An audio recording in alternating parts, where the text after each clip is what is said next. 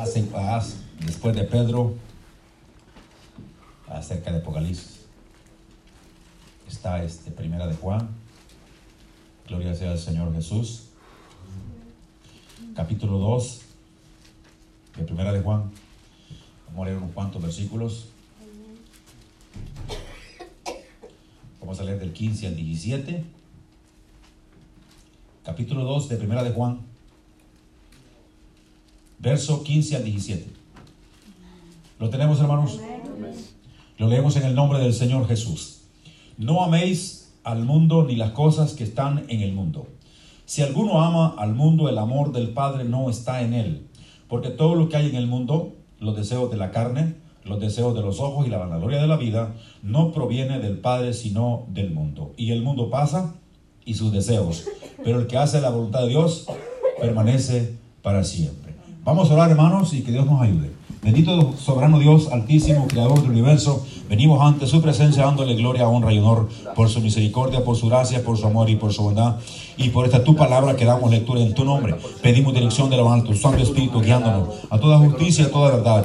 Que nos enseñe tu palabra, Señor. Enséñanos, Padre, por misericordia. Estamos aquí a la, a la expectativa de lo que usted va a traer a nuestro corazón, a nuestra vida, Padre. Lo pedimos en tu nombre, Padre, que tu Espíritu nos guíe a toda justicia y a toda verdad.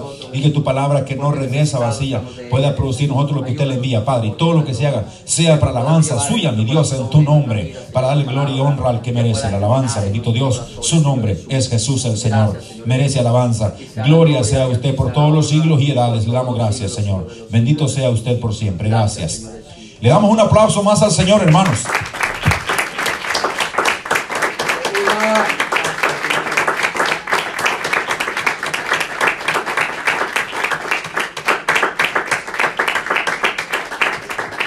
Gloria sea a Jesús.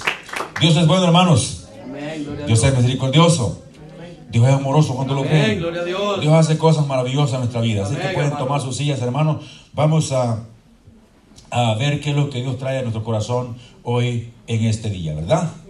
Podemos ver que este, hay dos cosas eh, que tenemos que, por las cuales estamos batallando cada día. Y queremos ponerlas en perspectiva en este día, para que podamos, con la ayuda del Señor, salir avantes victoriosos en el nombre del Señor. Es de vital importancia cuando habla de, de, de los deseos de la carne, ¿verdad? Este, eh, podemos ver que es eh, un punto. Los deseos de la carne van a traer los deseos de los ojos y la vanagloria y la vida, ¿verdad? Eh, pero los deseos de la carne este, se le puede llamar también concupiscencias. Se le puede llamar ahí también.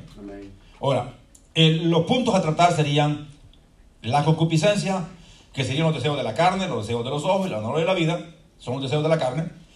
Y el otro punto es los ataques del enemigo, que vendría siendo, ¿verdad?, la tentación. Por eso el Señor Jesucristo cuando enseñó a orar dijo, y no nos dejes caer en tentación. Y después dijo, orad para que no entréis en tentación. ¿Verdad? O sea, eh, eh, el tentador es el enemigo, es el diablo. Y él se aprovecha de nuestra naturaleza humana, de nuestra naturaleza débil, se aprovecha para, para tentarnos en las, en las áreas que, que somos vulnerables. Por eso el, el, cristiano tiene que ser como un soldado. Y eso lo compara el apóstol Pablo eh, a Timoteo, le dice que como un soldado, ¿verdad? Como un buen soldado. Ahora, en Gálatas nos muestra cómo un soldado tiene que estar equipado con, la, con, la, con el armamento de Cristo, ¿verdad? ¿Cómo tiene que estar equipado para salir a la guerra? Ok. En la guerra que nosotros llevamos actualmente, que estamos batallando por nuestra alma, o sea, estamos defendiendo nuestra salvación, porque la salvación es gratis de parte de Dios.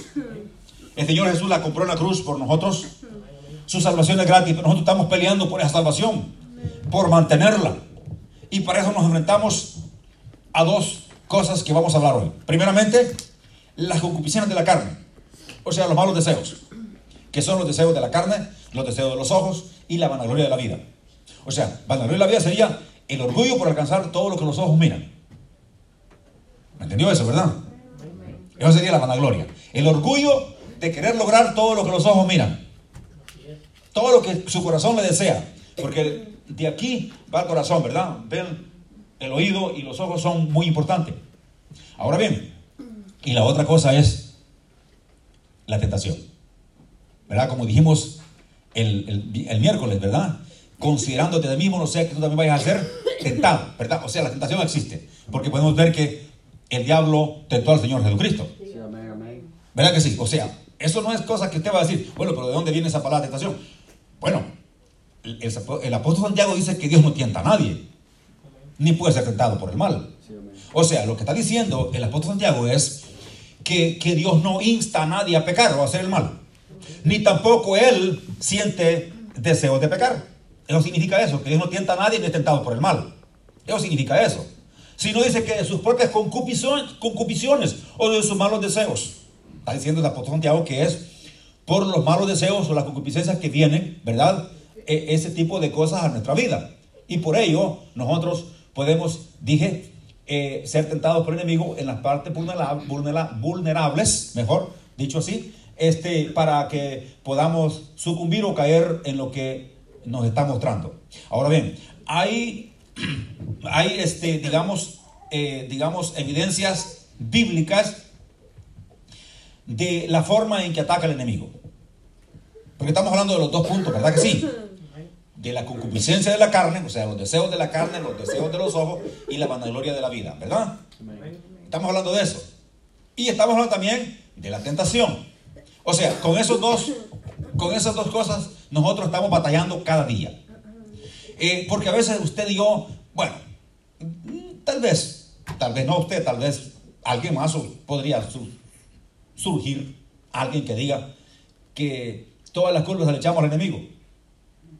Pero no nos damos cuenta que nosotros andamos cargando una carne llena de concupiscencia, llena de pecado y de maldad.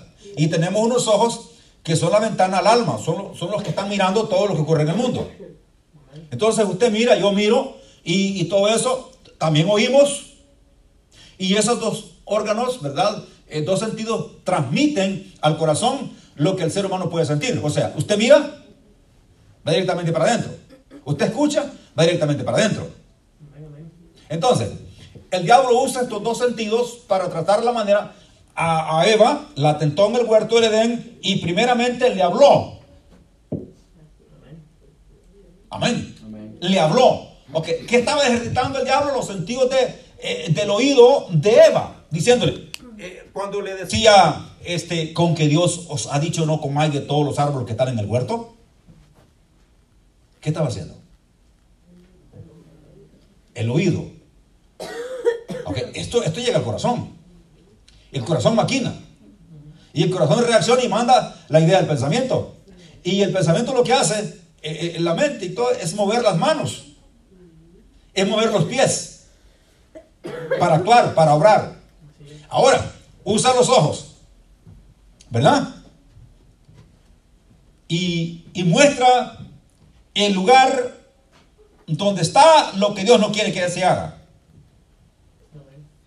Ahora, usted puede decir, bueno hermano, pero eso ya me lo sé de memoria. Yo cuántas veces usted ha hablado de eso y he hablado, o lo he escuchado en otras partes, en otros lugares, de que el diablo tentó a Eva y que, y que le mostró el fruto que no debía de comer y que le habló y le dijo con que Dios dijo que no coma todos los árboles. Todo ya lo escucho bien. Ya lo, es que el problema que tenemos que entender que nosotros somos tentados de la misma forma. Es que el diablo usa los métodos, los que le funcionan. ¿Sabe qué? Esos métodos le funcionaron al diablo. Le funcionaron. Y lo sigue usando porque le funcionaron. ¿Verdad? Porque cuando eh, llama la atención con, con eh, al oído, llama la atención. ¿Usted no, va no hay cosas que le llaman la atención? A mí también. Que alguien habla y dice, está presto. Está oyendo, ¿verdad? No, que, que esto y esto. Está ahí, ¿verdad? El oído. Y, y entonces, y los ojos. La vanagloria de la vida. Los ojos. Los deseos de los ojos. ¿Verdad? Están ahí. Ahora, el diablo le funciona con gente mortales como nosotros, pero con Jesucristo no le funcionó. Porque al Señor Jesús le usó el mismo método que usó con Eva. Usó el mismo método de de usar el oído y de la vista. ¿Verdad? Y lo primero que dice, si eres el Hijo de Dios. Es como una retórica, decir, si tú eres algo, me vas a mostrar que lo eres. Si tú dices ser algo, me vas a mostrar que lo eres. O sea, Jesús no vino aquí para mostrar al diablo lo que era. Porque Él es lo que es. Él es el rey de los reyes. Él es el Señor de los señores. Él es el Dios eterno y poderoso. Y con el Señor no pudo. Y después dice que lo llevó a un lugar alto y le, mostró los reinos que hizo. Los ojos. Lo mismo que Eva, le mostró. Todo esto te daré si postrado me adorares. Pero con el Señor no pudo porque el Señor es poderoso. Amén. El Señor es fuerte. El Señor es maravilloso. Le dijo, vete Satanás porque escrito está. Al Señor tu Dios adorarás y a Él solo servirás. ¿Verdad? Entonces, ahora, ¿cuál es lo que podemos sacar de los dos, de las dos tentaciones? La de Eva y la del Señor Jesucristo. ¿Qué podemos sacarnos de ahí? Bueno, que en la primera Eva sucumbió tanto en el oír como en el ver. Y se, dejó dominar.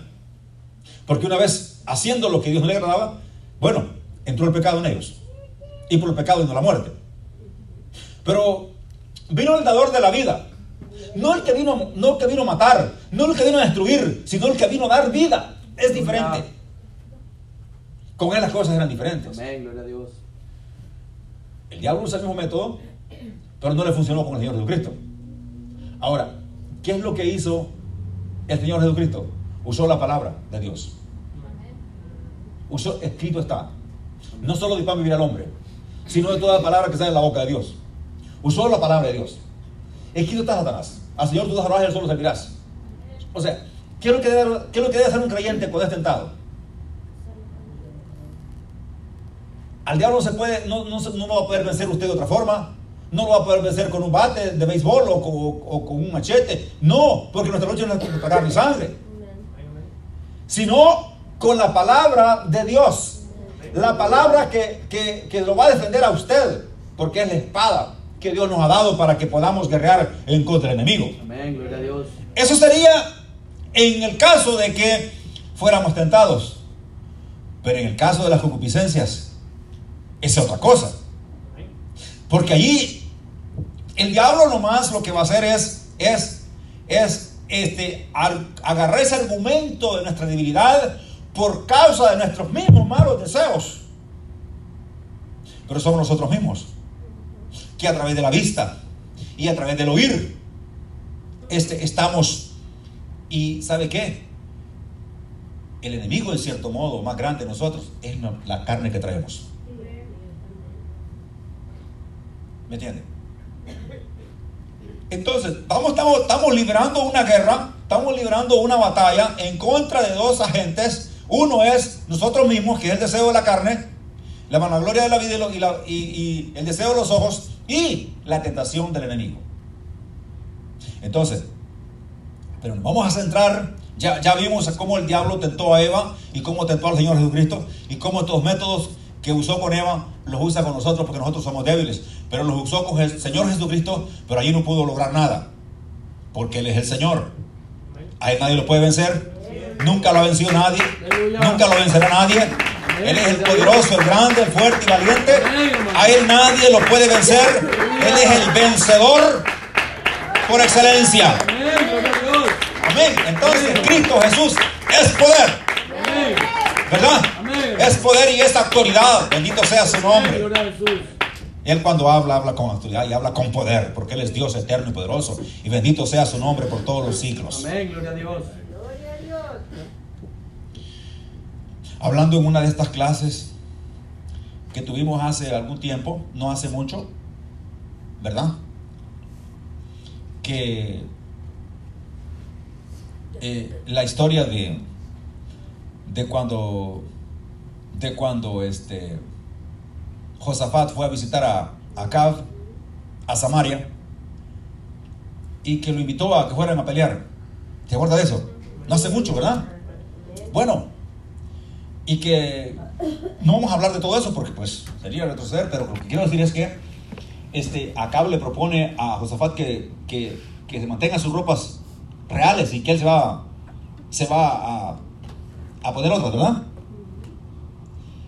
Y cuando entran a la guerra, eh, los, ah, los soldados, los generales de Siria, eh, tenían instrucciones del rey que solamente pelearan con el rey de Israel. O sea, lo que querían era eliminar al rey de Israel.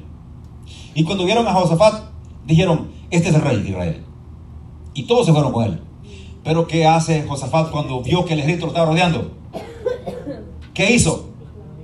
Clamó a Dios. Y Dios lo escuchó. ¿Y qué hizo Dios? Hizo que el ejército que lo estaba rodeando se fuera de él. O sea, cuando un corazón clama, hermanos, cuando alguien dice, Señor, ayúdeme, usted y yo podemos estar pasando por dificultades. El enemigo nos puede estar, nos puede estar tentando. Este, nosotros mismos por nuestra carne podemos estar batallando. Pero ¿sabe qué? Si nosotros clamamos, si nosotros gritamos, decimos, Señor, necesito ayuda, va a pasar lo mismo que le pasó a Josafat. Que inmediatamente la mano de Dios actuó y que todos los ejércitos alrededor y Josafat fue libre. Porque hubo un hombre que clamó. ¿Sabe, hermanos? Que Dios escucha nuestras peticiones. Nosotros no estamos orando de gusto. Nosotros no clamamos como, como cuando los, este, los profetas de Baal este, le estaban clamando a un Dios sordo, un Dios que no existía, un Dios que no, que no, que no era real. Un Dios que estaba en la idea del pensamiento de la gente de aquel entonces. Nosotros, nosotros le clamamos al Dios de Elías, al Dios que escucha, al Dios que hace, que hace que ese sacrificio sea consumado con fuego. A ese oramos nosotros. A ese Dios que escucha nuestras peticiones. Usted y yo oramos, pero no oramos al azar, quizás, tal vez, sino que oramos con la certeza, la plena certeza de que a quien le estamos pidiendo nos está escuchando. Y si en nuestro corazón está ese clamor y ese deseo interno de que el Señor nos ayude, Él nos va a ayudar. Él dice que Él está atento a nuestras, a nuestras necesidades, a nuestras oraciones. Él está presto con su oído para oír y con su mano extendida para salvar, porque la mano del Señor no se ha cortado, dice, para salvar. Él siempre está ahí presto para ayudarnos, hermano. Tenemos un Dios poderoso y nos enfrentamos en este mundo. En una sola batalla nos enfrentamos con dos agentes. Uno es externo y el otro es interno. Uno, el externo es el diablo. El interno es nuestro cuerpo. Y estamos peleando. Pero sabe una cosa, vamos a ser vencedores. Vamos a vencer en el nombre de Jesucristo. Porque el Señor va adelante nosotros peleando esta guerra, peleando esta batalla en contra del enemigo y en contra de todos los deseos de la carne. Dios nos va a ayudar. Dios nos va a dar la victoria. Somos más victoriosos por medio de aquel que nos llamó de las tinieblas a su luz admirable. Somos más que vencedores. Somos vencedores. Usted y yo no dejemos acobardar. No pensemos que vamos a ser vencidos. No, digamos que somos vencedores. No importa que estés pasando ahora. No importa que te sientas débil en la carne. No importa que te sientas débil. Tú puedes decir, soy más que vencedor. Soy vencedor en el nombre de Jesucristo. Gloria a Dios. Ahora, mire lo que Juan empieza a, decir en lo que leímos. No améis al mundo. Ese es el primer punto. O sea, es una, un llamado de alerta. No améis al mundo ni las cosas que están en el mundo. Ok, en otras palabras, porque si tú haces eso, se te va a complicar el camino. Porque si haces eso, vas a tener problemas. Si tú amas al mundo, te va a pasar como la mujer de Lot. La mujer de Lot amaba al mundo. El mundo que ella vivía iba a ser destruido por causa del pecado. El pecado había llegado ante la presencia del Señor y ya no, ya no, ya no soportaba más. Y mandó a dos ángeles para que socorrieran a esta familia, que era, que Lot era sobrino de Abraham, Abraham su amigo, ¿verdad? Y la orden era que salieran de ahí porque Dios iba a destruir la ciudad. Y Dios, el Señor dijo que cuando estuviera cerca de su venida iba a ser semejante a los tiempos de Noé y a los tiempos de Lot. O sea, para que nosotros podamos ver qué tan cerca está la venida del Señor, tenemos que tener, tenemos que ver eh, qué sucedió en el tiempo de Lot y qué pasó en el tiempo de Noé. ¿Verdad que sí? Porque el Señor dijo como los días de Lot y como los días de Noé. ¿Verdad? Entonces podamos ver que la orden de los ángeles eran sacar a la familia de Lot, porque Dios iba a destruir la ciudad. Y la orden era no mirar atrás, ¿verdad? Y, decía los ángeles a Lot, date prisa, porque Dios va a destruir la ciudad. Date prisa, date prisa, apúrate en otras palabras, sal de aquí, porque esa ciudad va a ser destruida. Y, entonces, y salieron. Eh, los ángeles dicen, no tienes aquí a nadie más, tus yernos, alguien más. Y aparentemente que aquellos estaban burlando. Nadie quería salir. Logró sacar a, su mujer y sus dos hijas. Pero la mujer aparentemente amaba las cosas del mundo.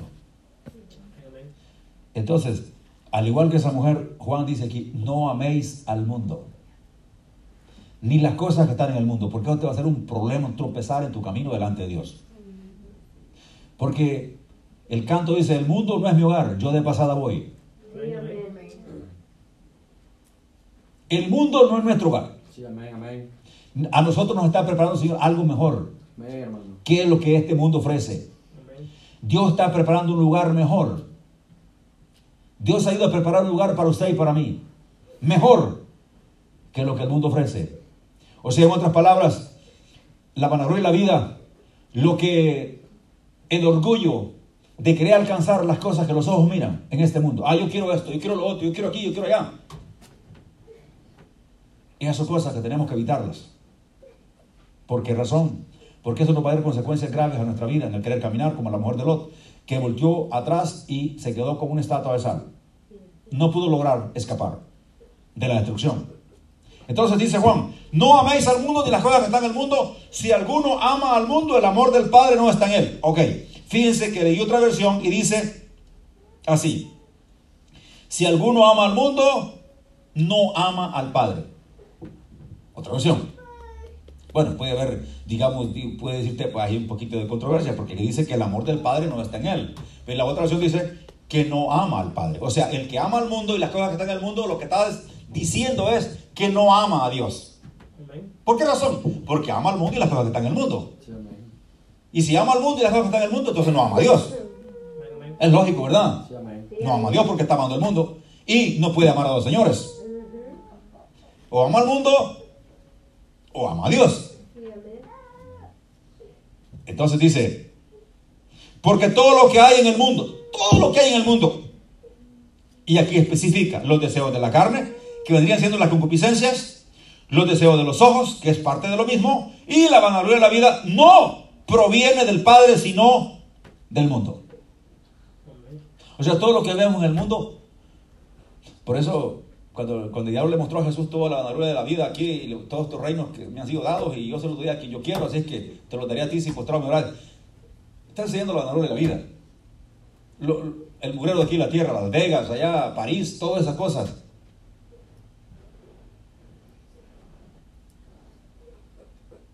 Pero esas cosas no vienen de Dios. Vienen del mundo. Eso hace daño. Eso hace daño a la vida.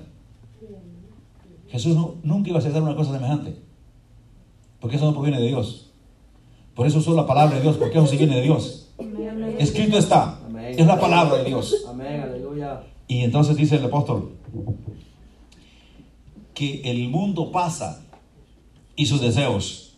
Mire lo que hay aquí.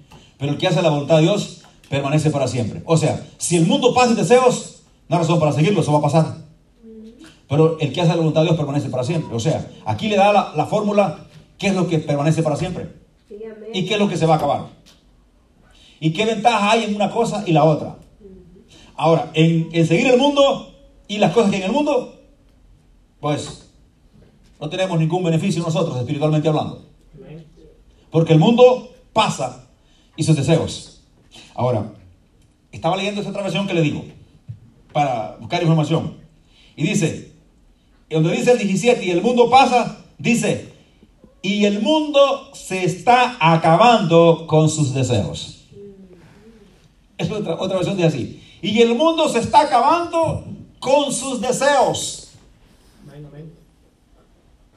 O sea, todo esto va a llegar a, un término, ¿verdad que sí? El mundo y sus deseos un día se va a tener que acabar. Pero sabe una cosa, el que hace la voluntad de Dios, el que quiere servir a Dios, el que rehúsa amar al mundo y las cosas que están en el mundo, el que quiere amar al Señor. ¿Qué dijo el Señor? Si me amáis, guardad mis mandamientos. Y mis mandamientos no son gravosos. Si me amáis, guardad mis mandamientos. No améis al mundo y las cosas que están en el mundo. Entonces, el beneficio que tenemos nosotros, hermanos, es hacer la voluntad de Dios. Es buscar el rostro de Dios. Y este mundo va a desaparecer de un momento a otro. Este mundo se está acabando. Dice que el mundo pasa, o sea, se acaba. El mundo se está acabando con sus deseos. Pero el que hace la voluntad de Dios permanece para siempre. ¿Qué es el llamado para nosotros? Que busquemos al Señor hoy como, nunca antes. Hoy es el tiempo de orar. Hoy es el tiempo de ayunar. Hoy es el tiempo de buscar el rostro de Dios. Vivimos en un mundo, en un mundo lleno de concupiscencias, en un mundo lleno de maldad, en un mundo lleno... ¿Sabe qué, hermanos? Mientras yo vi esta noticia, la estaba leyendo, yo dije, al rato viene juicio para este país. Y era el país de España. Pasaron una ley esta semana de la que ya tienen propuesta en California, de, de eso de la igualdad de género en España. Y eso trae juicio. No importa en qué país sea, no importa en qué estado sea, eso trae juicio, porque eso va en contra de las normas y las reglas de Dios. ¿Verdad? Y eso trae juicio. De un momento a otro vamos a, vamos a ver terremotos aquí en tal parte, esto pasó aquí en tal parte, esto pasó aquí en tal parte. ¿Qué? ¿Por qué? ¿Y por qué? ¿Y por qué? El mundo se pregunta, ¿y por qué? ¿Y por qué? Pregúntate qué estás haciendo. Pregunta si estás agradando a Dios. Pregúntate que si estás en contra de las normas de Dios. Para que después digas, oh, es justo lo que Dios está haciendo con nosotros, por lo que estamos haciendo. Pero el mundo quiere obrar mal, quiere hacer el mal y quiere seguir recibiendo beneficios de Dios. El mundo quiere recibir esa lluvia de Dios, de bendiciones en su vida, pero alejado de Dios.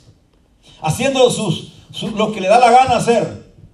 Y, y cuando viene el mal, se queja y dice que Dios es injusto por lo que está haciendo.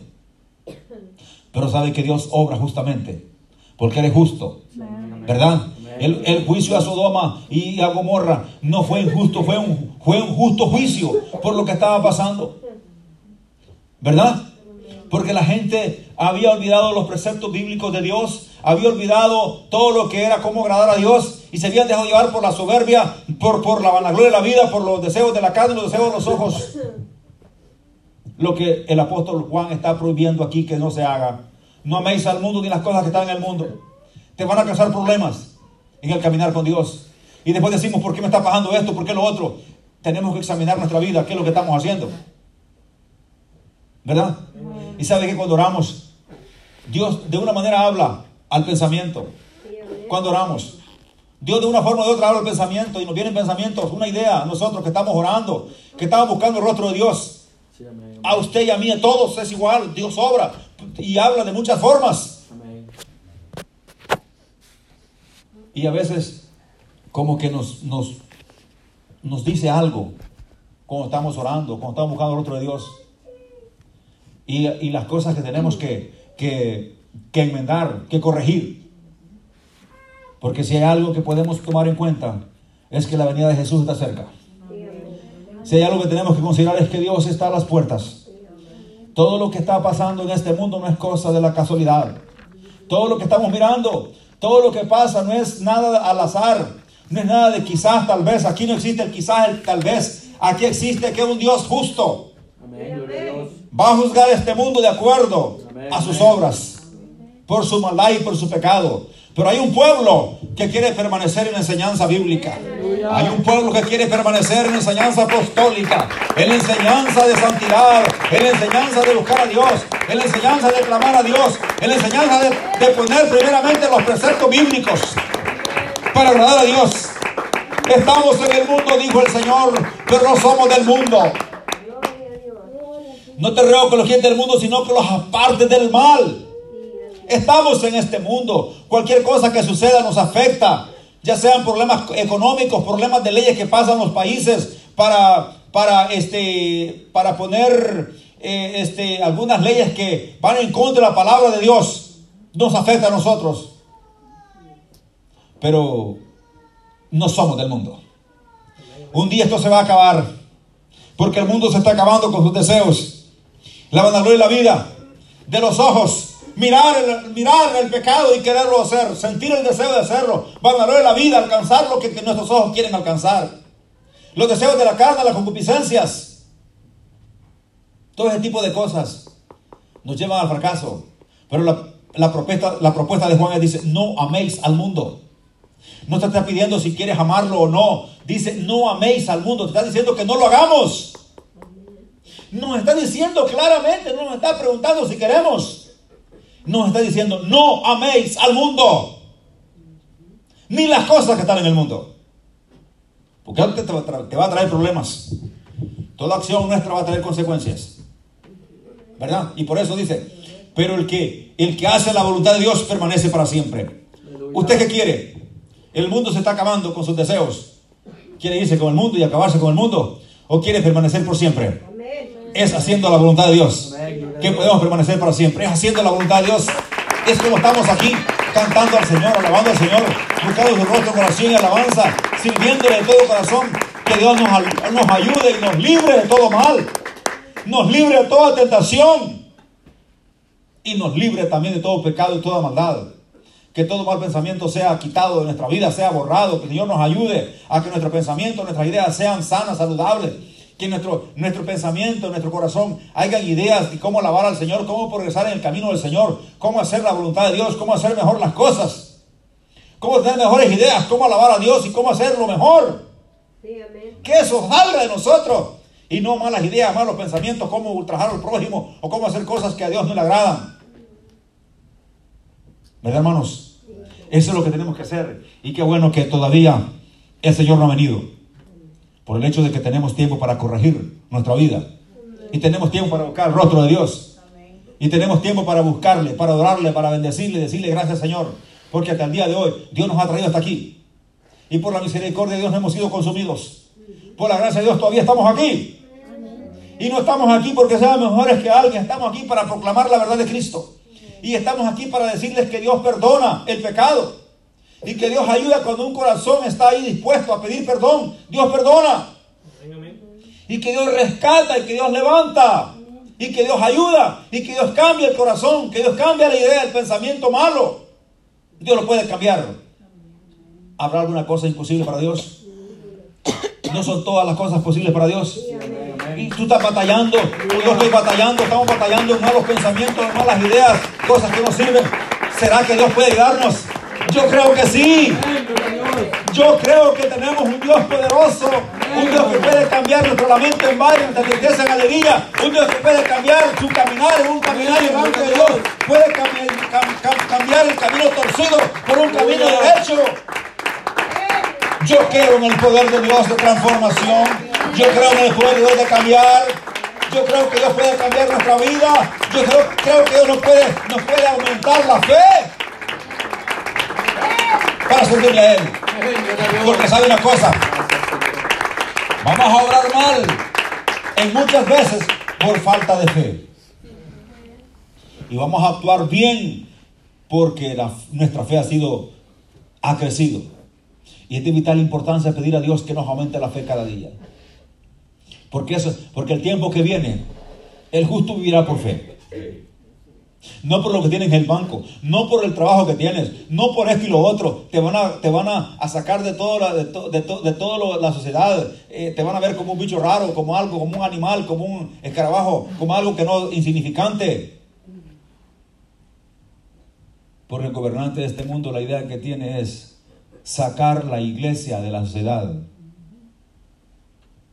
Que nos vean como alguien que está en contra de las normas del mundo para poder traer paz a este mundo. Supuestamente, entre comillas, una, una falsa paz que ellos van a traer.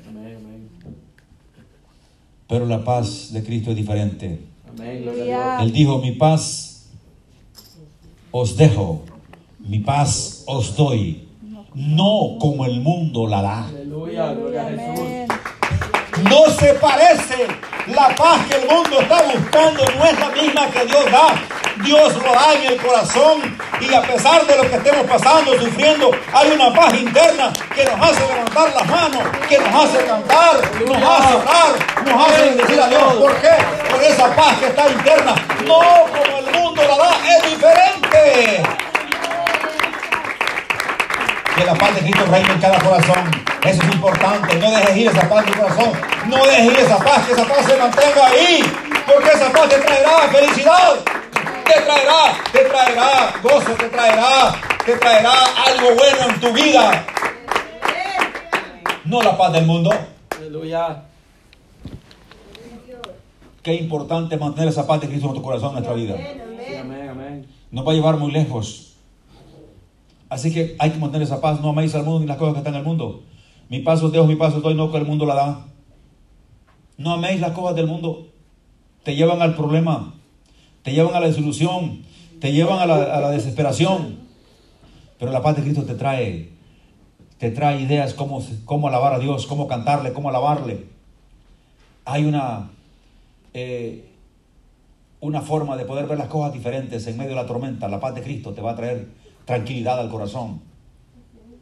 Y la fe en Cristo Jesús nos va a quitar muchos problemas en la vida. Pero cuando vengan situaciones graves, adversas en nuestra vida, nos vamos a acordar de aquel que es poderoso, de aquel que puede cambiar nuestra vida, de aquel que puede, que puede transformar, aquel que puede, que puede hacer que de unos cuantos panes y unos cuantos peces se multiplique para que haya comida para todos. Aquel que puede hacer que la harina y el aceite no falte en la vasija de aquella mujer que no tenía comida. Esta fe nos va a enseñar en tiempos de necesidad que hay un Dios poderoso que puede hacer que esa harina esté siempre permanente en esa vacía y ese aceite en esa botella. Y que no falte. Y ese Dios es el que usted y yo servimos. Hay que llenarnos de la fe de Dios. Hay que llenarnos de la paz de Dios en nuestra vida. Para no amar este mundo. Rechazar todo lo que este mundo ofrece. Los mundos y sus deseos. Hay que rechazarlo. Aunque esto nos va a llevar a tener represalias por el mundo. Nos va a ver como como dije, como bichos raros, como, como, como animales, como, como este, escarabajos, otro tipo de cosas, ¿verdad? Eh, porque vamos a estar en contra de los rudimentos del mundo, de las normas del mundo. Pero ¿sabe qué? Aquí no estamos por agradar al mundo. El mundo no ha hecho nada por nosotros, el mundo es la sede de Satanás, es lo que hace para destruir el mundo y la gente que vive en él. Pero ¿saben nosotros? Jesucristo dijo, mi reino no es de este mundo. Amén, así dijo, ¿verdad? Mi reino no es de este mundo. Si mi reino fuese de este mundo, mis servidores pelearan para defenderme. Pero yo no soy de este mundo. O sea, el reino de Dios es un reino espiritual. Aunque está en nosotros, no es un reino literal de un gobierno que dice este es el reino. No, no, no. El reino de Dios no es así. El reino de Dios es el reino espiritual que ha puesto en la iglesia ¿verdad? Para que se gobierne. La iglesia tiene un gobierno. La iglesia tiene sus normas, sus reglas, sus leyes. Tiene sus decretos. Y ellos son dados por Dios exclusivamente a la iglesia. Amén. Gloria a Dios. Amén. Porque el reino de Dios no es comida ni bebida, sino que es paz en el Espíritu de Dios. Así que hermanos, dos cosas con las cuales estamos batallando la tentación del enemigo que se aprovecha de nuestra debilidad humana y la concupiscencia de la carne. Un enemigo externo y un enemigo interno. Ahora la pregunta es, ¿cuál nos está dando más problemas? ¿Con quién estamos batallando más? ¿Con el externo o con el interno? ¿Cuál es el que nos está dando más problemas? ¿Con cuál tenemos que pelear más? Porque estamos salvando un alma. Cristo nos salvó gratis, completamente gratis, pero nosotros estamos guardando la salvación. Perseverando en el Señor para que esa salvación esté en nosotros. Y para tener esa salvación, para llegar al, punto final, a la meta final, tenemos dos agentes por los cuales estamos peleando. La pregunta es, ¿con cuál estamos batallando más? Y eso usted se lo va a llevar a su casa. Y no lo va a dejar en su casa. Lo va a dar donde quiera que ande. Yo también. Donde quiera que andemos vamos a andar diciendo, ¿con quién estoy batallando más? ¿Con las llamas del diablo o con la carne? Son los dos enemigos del alma. El enemigo que ataca y se aprovecha de nuestra naturaleza débil. Y nosotros damos paso para que no sea posible por la concupiscencia de la carne. O sea, los malos deseos. ¿Con cuál? Estaban batallando más. ¿Con tentaciones o con la concupiscencia? Cualquiera que sea el caso, su respuesta, cualquiera que sea. Hay una respuesta en el nombre del Señor Jesucristo. No améis al mundo ni las cosas que están en el mundo. Porque el que ama al mundo, el amor de Dios no está en él. O no ama a Dios. ¿Verdad? Y el mundo pasa, se está acabando sus deseos, pero el que hace la voluntad de Dios permanece para siempre. O sea, el hecho de que estemos batallando no está todo perdido. Hay un Dios poderoso que nos está ayudando y nos va a ayudar. En este tiempo más que todo la iglesia tiene que levantar las manos en alto. Tenemos que pelear en contra de todas las chanzas del mal en el nombre de Jesucristo. Hay hombres que se aferraron a pelear en contra del mal y ganaron. Porque se apoyaron de un Dios poderoso. Hay hombres que se agarraron a pelear en contra del mal, hasta de su propio cuerpo, y vencieron porque se agarraron de la mano del Todopoderoso. Y usted y yo no somos la excepción. No vamos a vencer esta batalla, sino por el poder del Señor de Jesús en nuestra vida. O sea, la forma de poder ganar esta batalla, tanto las dechanas del diablo como, como la conclusión de la carne, es a través del poder del nombre de Jesús en nuestra vida. Entonces, ya, ya, nos dimos cuenta de eso, ¿qué le parece si oramos ahorita? Y buscamos al Señor y le decimos, Señor, estas son las partes débiles que me están, em, que me están este, perjudicando en el caminar. Señor, eh, esta es tentación, esta es eh, concupiscencia, malos deseos, malos hábitos. Señor, ayúdeme por favor. Cuando hay un grito de desesperación, igual que el de Josafat, Dios está ahí para ayudar. Así que